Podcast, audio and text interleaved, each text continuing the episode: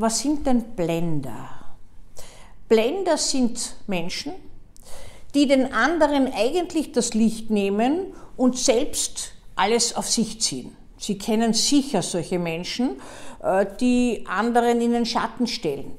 Sie schmücken sich mit Ideen, mit Einfällen, mit Produkten, die gar nicht ihre sind, aber die sie zu ihren machen. Und zwar so selbstverständlich, dass derjenige, dessen Produkt es ist, es gar nicht wahrnimmt. Und selbst außerhalb stehen bleibt, nicht ins Rampenlicht kommt, gar nicht in Erinnerung bleibt. Natürlich kann das auch sein, dass die Menschen jemanden zu so etwas machen und der eigentlich gar kein Blender ist.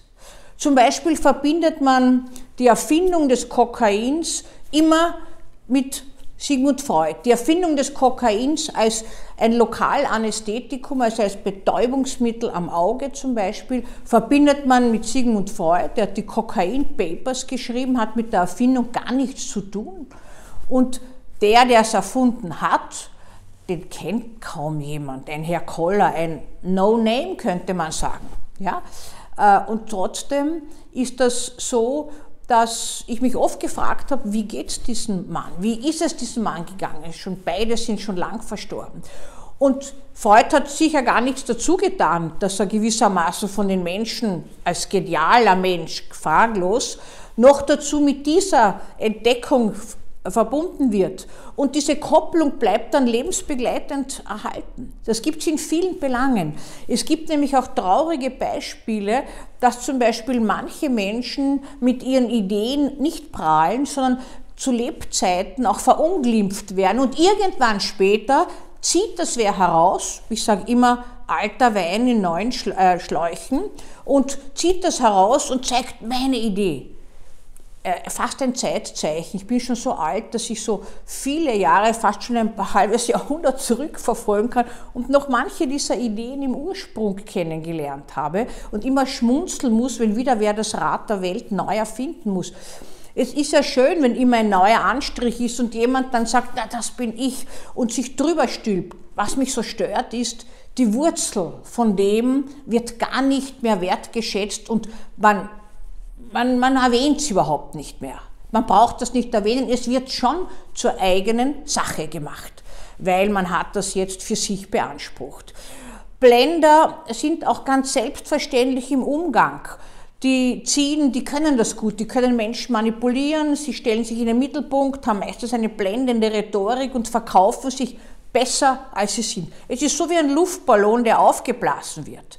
Dahinter im Schatten steht dann ein anderer Mensch, der entweder noch lebt oder nicht mehr lebt und der manchmal im Stillen leidet, weil er sich nicht so nach außen hin zeigen kann mit seiner Idee oder was er selbst geschaffen hat. Manche dieser Menschen erkranken auch. Manche dieser Menschen begehen Selbstmord aus der Unfähigkeit heraus, mit dieser Situation und mit dieser schweren Kränkung umzugehen. Das heißt, es ist manchmal auch so wie ein, ein Paar. Man äh, kann so sagen, wenn man zum Beispiel so das Bild sieht vom Alfred Hitchcock und seiner Frau. Alfred Hitchcock ist ein massiger Mann mit genialen Ideen, angeblich eine Angststörung zeitlebens, hat das umgesetzt, also in Psychothriller, die so packend sind, dass selbst ich als Psychiaterin da hängen bleibe. Die Vögel vielleicht kennen Sie oder so. Also das sind die Urängste der Menschen, aber seine hat er kreativ umgestaltet. Im Hintergrund seine Frau, die immer dabei sein hat müssen. Auch ich kenne solche Paare, die zu mir in die Praxis kommen. Die Frau als Dienerin dabei, still, einfach da, gibt den Halt, regelt alles, bereitet alles für, das, für den großartigen anderen auf. Das gibt es natürlich auch umgekehrt. Es gibt auch so Diener als Männer, die großartige Frauen begleiten. Ohne diese Begleitung geht das nicht so gut, weil eigentlich sind diese Menschen gar nicht vom Gefühl her so großartig, wie sie sich präsentieren, sondern das leiden sie sich durch die Stabilität und durch die selbstverständliche Präsenz des anderen. Wenn man Bilder vom Hitchcock und seiner Frau sieht, dann sieht man eine kleine, schmächtige Frau im Hintergrund und vorne einen massigen Mann, der fast schon das ganze Bild ausfüllt. Ja, Kein Zufall, wer sich im Leben findet. Kein Zufall, was im Leben daraus gemacht wird.